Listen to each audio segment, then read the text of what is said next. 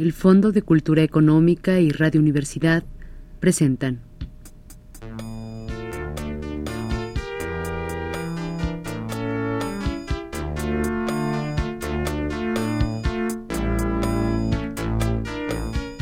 La llave del tiempo. La clave del tiempo. La nave del tiempo. El ave del tiempo.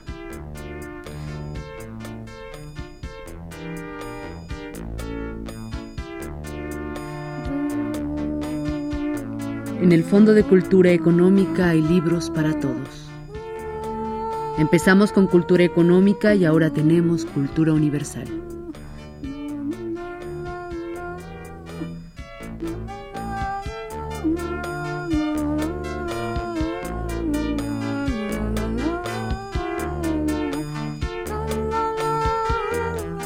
Hoy presentamos Talpa de Juan Rulfo.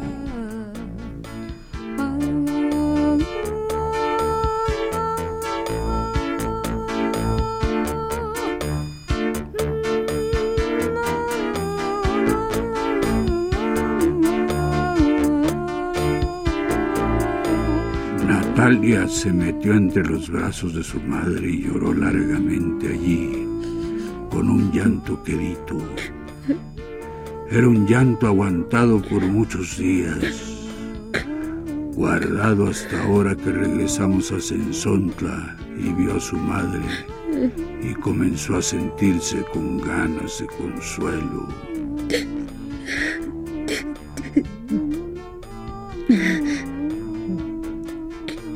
Sin embargo, antes, entre los trabajos de tantos días difíciles, cuando tuvimos que enterrar a Tanilo en un pozo de la tierra de Talpa, sin que nadie nos ayudara, cuando ella y yo, los dos solos, juntamos nuestras fuerzas y nos pusimos a escarbar la sepultura desenterrando los terrones con nuestras manos, dándonos prisa para esconder pronto a Tanilo dentro del pozo y que no siguiera espantando ya a nadie con el olor de su aire lleno de muerte, entonces no lloró.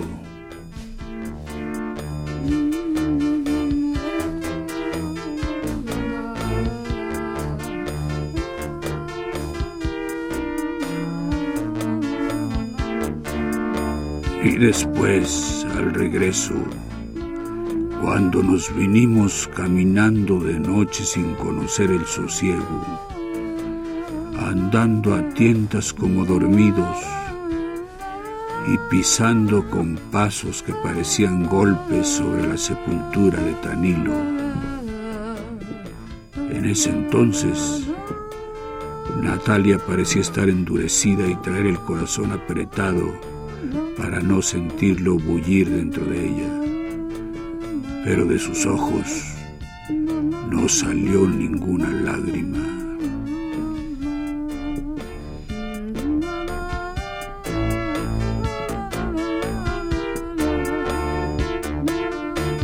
Vino a llorar hasta aquí, arrimada a su madre, solo para congojarla y que supiera que sufría acongojándonos de paso a todos porque yo también sentí ese llanto de ella dentro de mí, como si estuviera exprimiendo el trapo de nuestros pecados.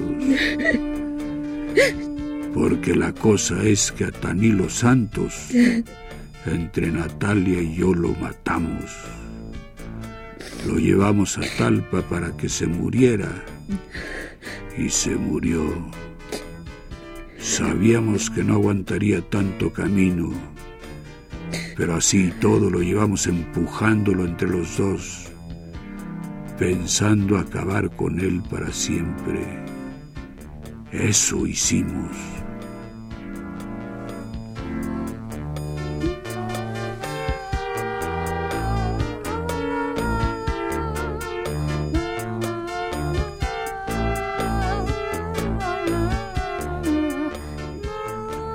La idea de ir a Talpa salió de mi hermano Tanilo.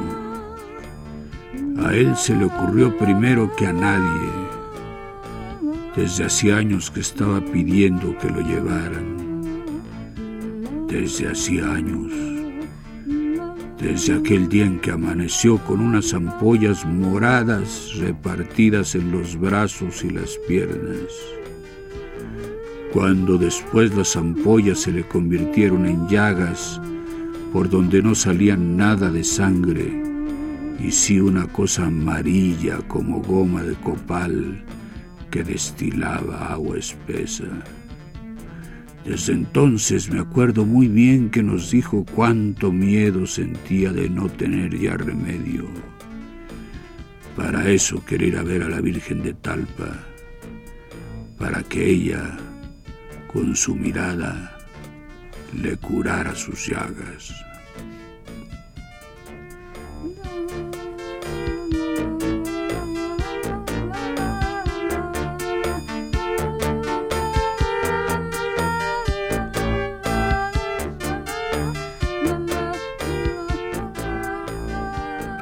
Sabía que Talpa estaba lejos y que tendríamos que caminar mucho debajo del sol de los días y del frío de las noches de marzo, así todo quería ir.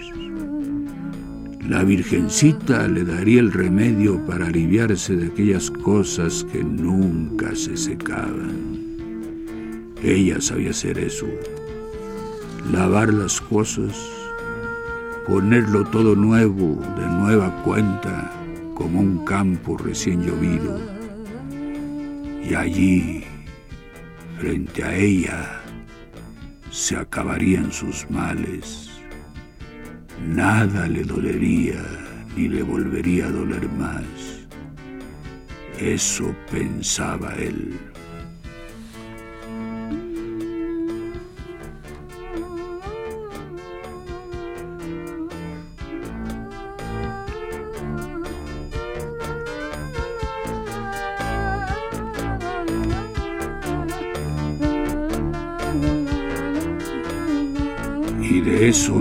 Agarramos Natalia y yo para llevarlo. Yo tenía que acompañar a Tanilo porque era mi hermano. Natalia tendría que ir también de todos modos porque era su mujer. Tenía que ayudarlo llevándolo del brazo, sopesándolo a la ida y tal vez a la vuelta sobre sus hombros, mientras él arrastrar a su esperanza.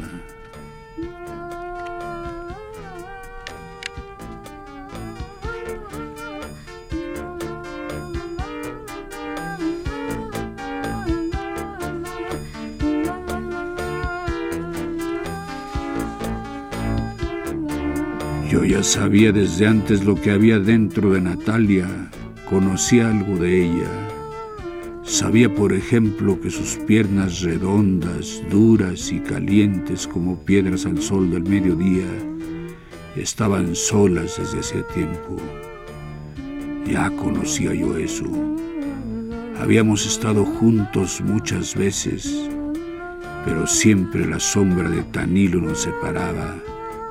Sentíamos que sus manos ampolladas se metían entre nosotros y se llevaban a Natalia para que lo siguiera cuidando.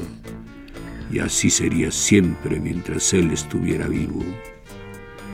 Yo sé ahora que Natalia está arrepentida de lo que pasó. Y yo también lo estoy. Pero eso no nos salvará del remordimiento ni nos dará ninguna paz ya nunca.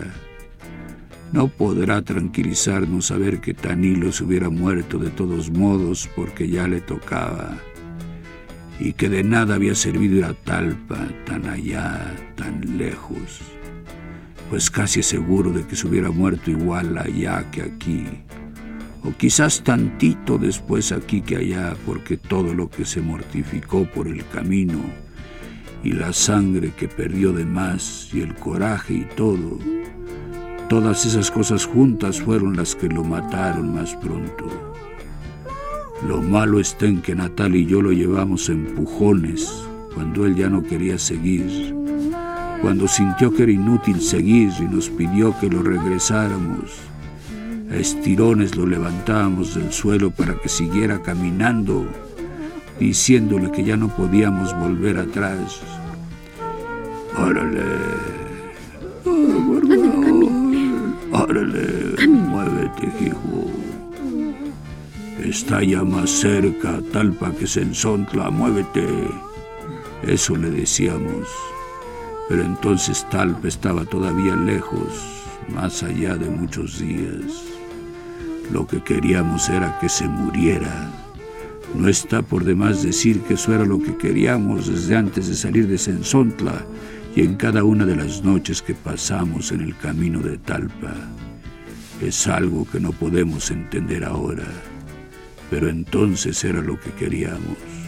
Me acuerdo muy bien. Me acuerdo muy bien de esas noches. Primero nos alumbrábamos con ocotes, después dejábamos que la ceniza oscureciera la alumbrada y luego buscábamos Natal y yo la sombra de algo para escondernos de la luz del cielo. Así nos arrimábamos a la soledad del campo, fuera de los ojos de Tanilo y desaparecidos en la noche. Y la soledad aquella nos empujaba uno al otro. A mí me ponía entre los brazos el cuerpo de Natalia y a ella eso le servía de remedio. Sentía como si descansara. Se olvidaba de muchas cosas y luego se quedaba adormecida y con el cuerpo sumido en un gran alivio.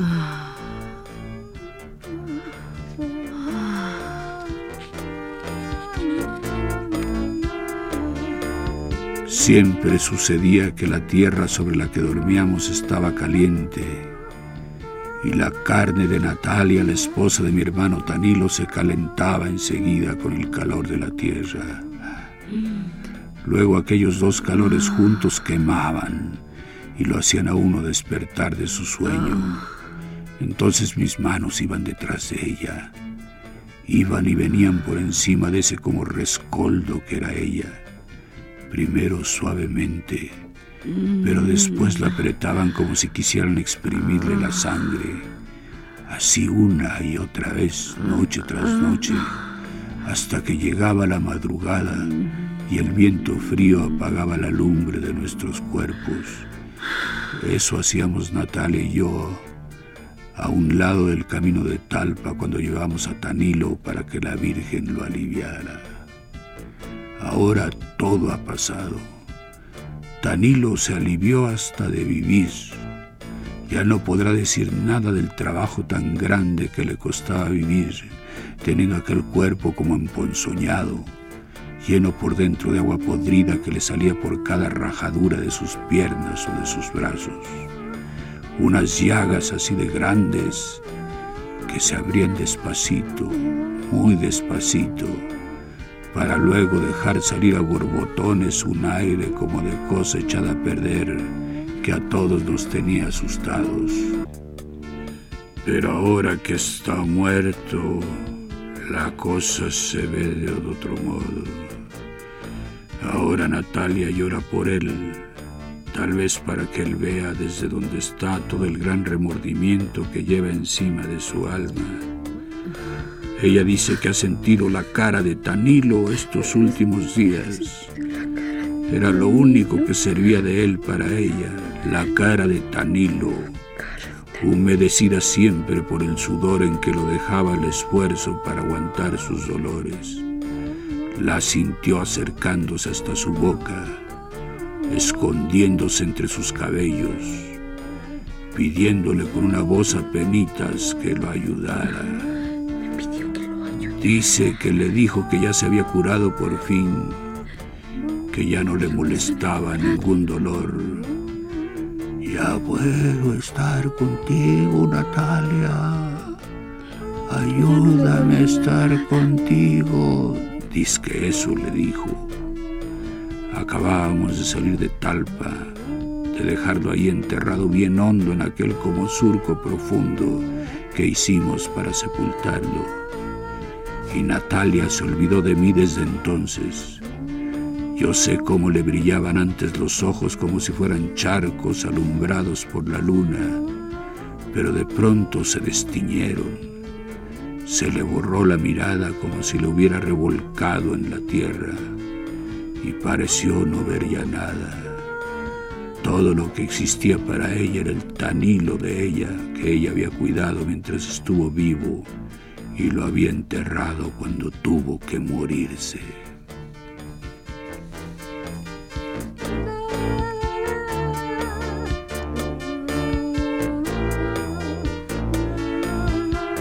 Tardamos 20 días en encontrar el camino real de Talpa. Hasta entonces habíamos venido los tres solos.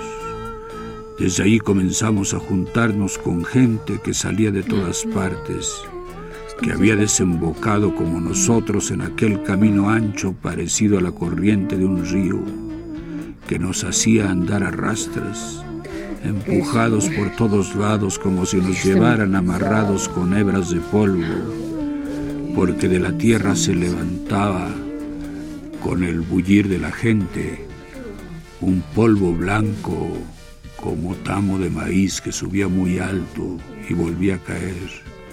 Pero los pies al caminar lo devolvían y lo hacían subir de nuevo. Así a todas horas estaba aquel polvo por encima y debajo de nosotros. Y arriba de esta tierra estaba el cielo vacío, sin nubes, solo el polvo pero el polvo no da ninguna sombra. Teníamos que esperar a la noche para descansar del sol y de aquella luz blanca del camino. Luego los días fueron haciéndose más largos. Habíamos salido de Sensonta a mediados de febrero y ahora que comenzaba marzo amanecía muy pronto. Apenas si cerrábamos los ojos al oscurecer cuando nos volvía a despertar el sol. hace cuánto que no duermo? El mismo sol que parecía acabarse de poner pues hacía un rato. Nunca había sentido que fuera más lenta y violenta la vida como caminar entre un amontonadero de gente. Igual que si fuéramos un hervidero de gusanos apelotonados bajo el sol retorciéndonos entre la cerrazón del polvo que nos encerraba a todos en la misma vereda y nos llevaba como acorralados. Los ojos seguían la polvareda, daban en el polvo como si tropezaran contra algo que no se podía traspasar, y el cielo siempre gris, como una mancha gris y pesada que nos aplastaba a todos desde arriba. Solo a veces cuando cruzábamos algún río, el polvo era más alto y más claro. Zambullíamos la cabeza calenturada y renegrida en el agua verde, y por un momento de todos nosotros salía un humo azul parecido al vapor que sale de la boca con el frío. Pero poquito después desaparecíamos otra vez entreverados en el polvo, cobijándonos unos a otros del sol de aquel calor del sol repartido entre todos. Algún día llegará la noche, en eso pensábamos. Llegará la noche y nos pondremos a descansar. Ahora se trata de cruzar el día, de atravesarlo como sea para correr del calor y del sol. Después nos detendremos, después lo que tenemos que hacer por lo pronto es esfuerzo tras esfuerzo para ir deprisa detrás de tantos como nosotros y delante de otros muchos. De eso se trata. Ya descansaremos a bien, a bien cuando estemos muertos.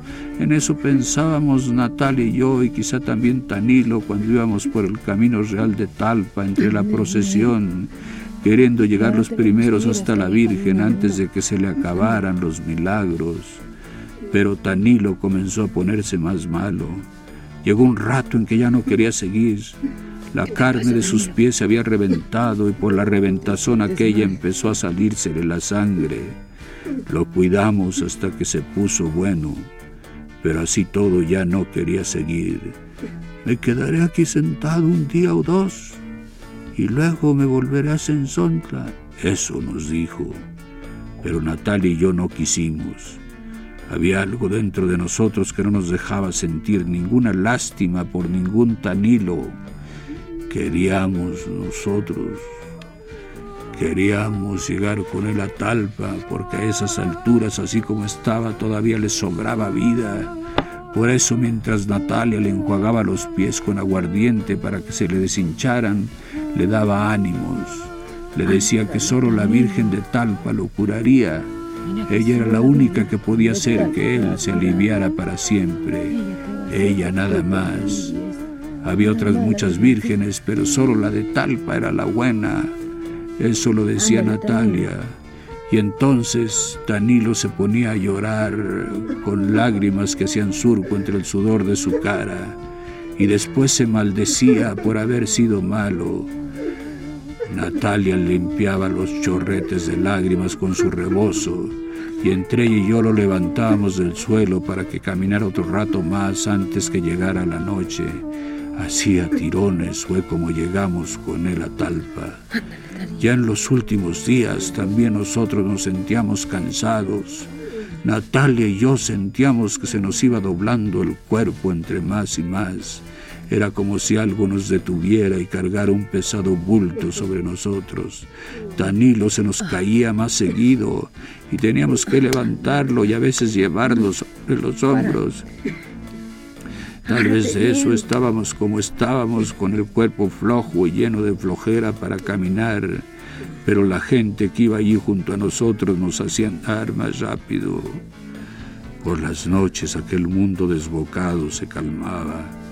Desperdigadas por todas partes brillaban las fogatas y en derredor de la lumbre la gente de la peregrinación rezaba el rosario con los brazos en cruz mirando hacia el cielo de Talpa y se oía como el viento llevaba y traía aquel rumor, revolviéndolo hasta hacer de él un solo mugido. Poco después todo se quedaba quieto. A eso de la medianoche podía oírse que alguien cantaba muy lejos de nosotros. Luego se cerraban los ojos y se esperaba sin dormir a que amaneciera.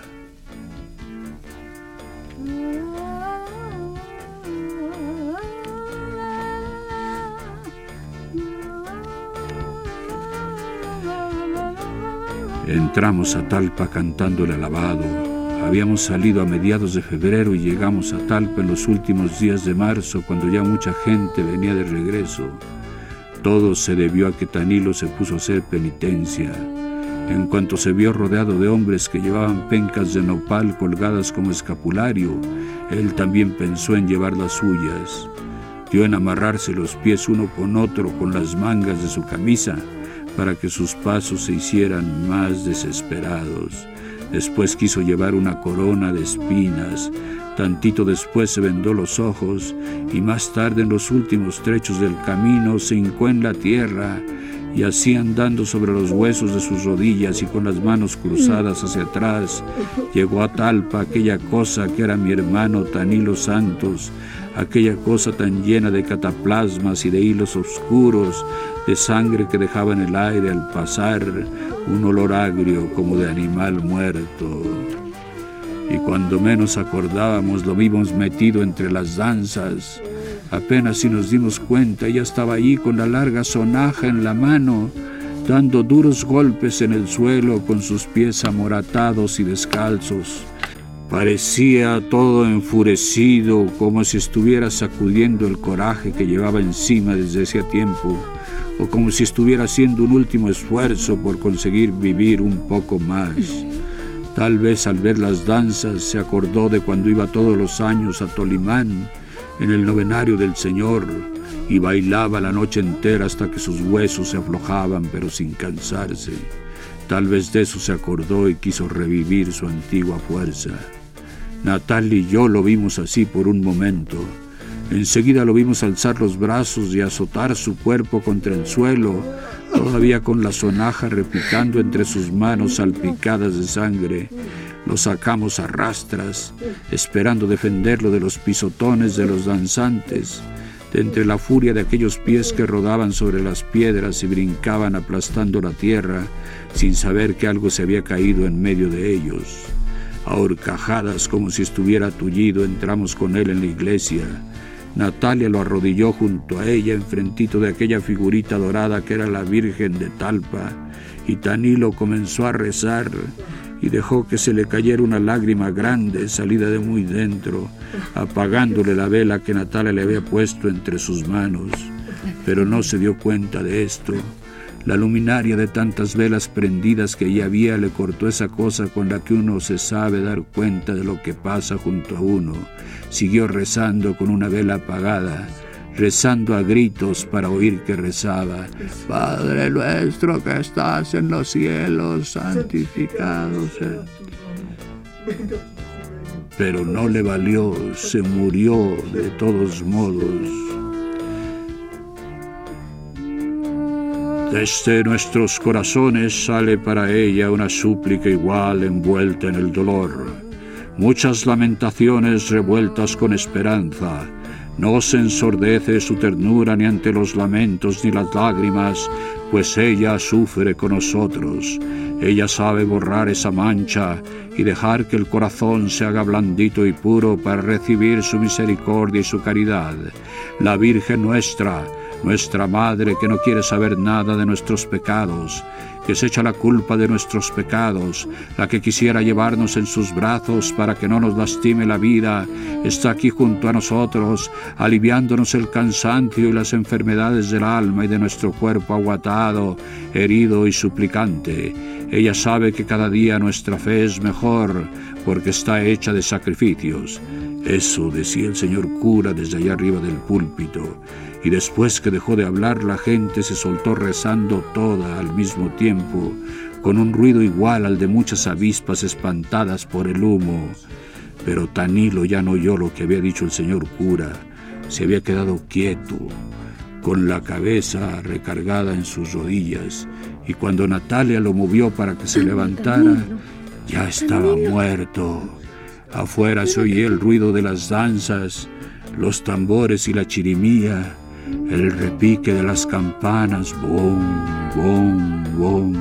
Y entonces fue cuando me dio a mi tristeza ver tantas cosas vivas, ver a la Virgen ahí mero enfrente de nosotros dándonos su sonrisa y ver por el otro lado a Tanilo como si fuera un estorbo. Me dio tristeza, pero nosotros lo llevamos ahí para que se muriera. Eso es lo que no se me olvida.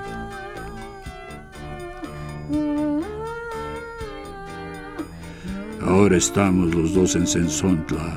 Hemos vuelto sin él. Y la madre de Natalia no me ha preguntado nada, ni qué hice con mi hermano Tanilo, ni nada. Natalia se ha puesto a llorar sobre sus hombros y le ha contado de esa manera todo lo que pasó y yo comienzo a sentir como si no hubiéramos llegado a ninguna parte, estamos aquí de paso para descansar y que luego seguiremos caminando, no sé para dónde, pero tendremos que seguir, porque aquí estamos muy cerca del remordimiento y del recuerdo de Tanilo. Quizás hasta empecemos a tenernos miedo uno al otro. Esa cosa de no decirnos nada desde que salimos de Talpa, tal vez quiera decir eso. Tal vez los dos tenemos muy cerca el cuerpo de Tanilo tendido en el petate enrollado, lleno por dentro y por fuera de un hervidero de moscas azules que zumbaban como si fuera un gran ronquido que saliera de la boca de él, de aquella boca que no pudo cerrarse a pesar de los esfuerzos de Natalia y míos, y que parecía querer respirar todavía sin encontrar resuello, de aquel Tanilo a quien ya nada le dolía, pero que estaba como adolorido con las manos y los pies engarruñados y los ojos muy abiertos como mirando su propia muerte, y por aquí y por allá todas sus llagas goteando un agua amarilla, llena de aquel olor que se derramaba por todos lados y se sentía en la boca como si se estuviera saboreando una miel espesa y amarga que se derretía en la sangre de uno a cada bocanada de aire. Es de eso de lo que quizá nos acordemos aquí más seguido, de aquel Tanilo que nosotros enterramos en el camposanto de Talpa, al que Natal y yo echamos tierra y piedras encima para que no lo fueran a desenterrar los animales del cerro.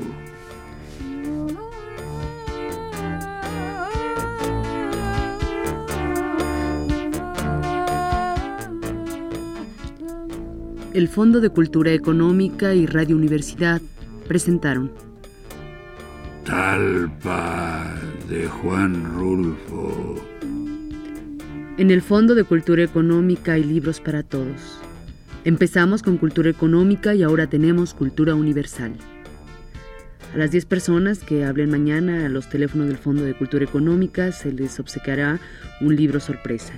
Los teléfonos son 227-4630 y 227-4662, 227-4630 y 227-4662. Narración, producción y dirección Juan López Moctezuma. Música en vivo de Hilario y Miki. Participaron Osvaldo Hernández y Francisca Vargas. En los controles, Abelardo Aguirre.